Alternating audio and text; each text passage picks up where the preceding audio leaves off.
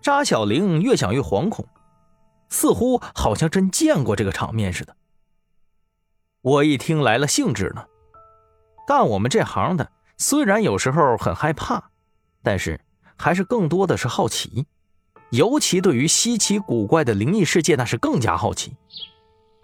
不过呢，我面色还是故意装作有点犹豫，低头沉思状说道：“哎呀。”我最近呐要出去一趟，恐怕没啥时间去帮你啊。扎小玲一听，立马摇头说道：“你只要去一下就好了。我跟一个文物所的张所长联系好了，他就想看看你。”哼，我心想啊，这小妮子是不是把我给卖了呀？不过转念一想，算了，就当过去看看呗。于是点了点头，他这才笑了。我习惯性的从柜台里拿了布袋子，然后走了出去，坐上了他的车，朝着文物所赶去。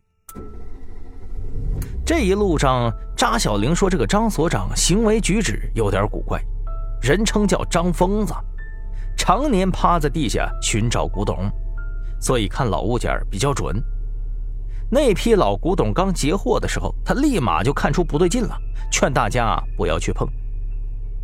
但是总有那么一部分人，他忍不住好奇呀，碰了一下，结果没过俩小时，有个人就死了。至于死状如何，扎小玲怎么着也不肯说。我听这口风，那张所长也有点能耐呀，我立马好奇了起来。等来到了文物所以后，扎小玲带着我直接来到了张所长的办公室。推门一看，发现一个精瘦的秃顶老头正戴着老花镜，手里头还拿着一个放大镜，在那看呢。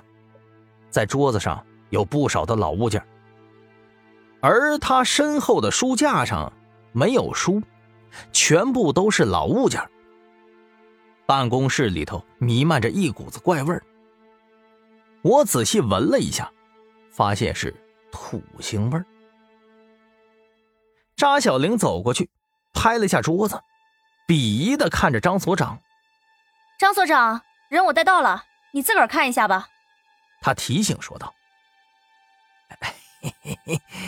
我等我一下，我再看一下这这玉镯子上的花纹是啥呀？还没看清呢。”张所长一边说。一边努力凑过去看，我走近一瞧，发现玉手镯上的花纹纹路有点血色，白里透红，似乎带着一股煞气，不过很淡。我开口说道：“血镯是流传于明朝富贵人家的一种首饰吧？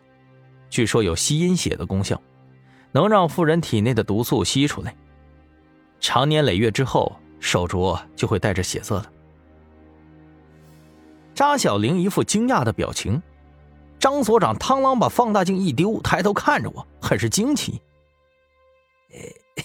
年轻人，你就是小玲口中说的那个孟十三，那那小道士？”张所长问道：“ 道士可算不上，就是混口饭吃罢了。”我笑了笑，指了指那个手镯子。这玩意儿啊，别碰了，女人碰了没关系，男人碰久了容易娘娘腔，啊，不是，容易生病。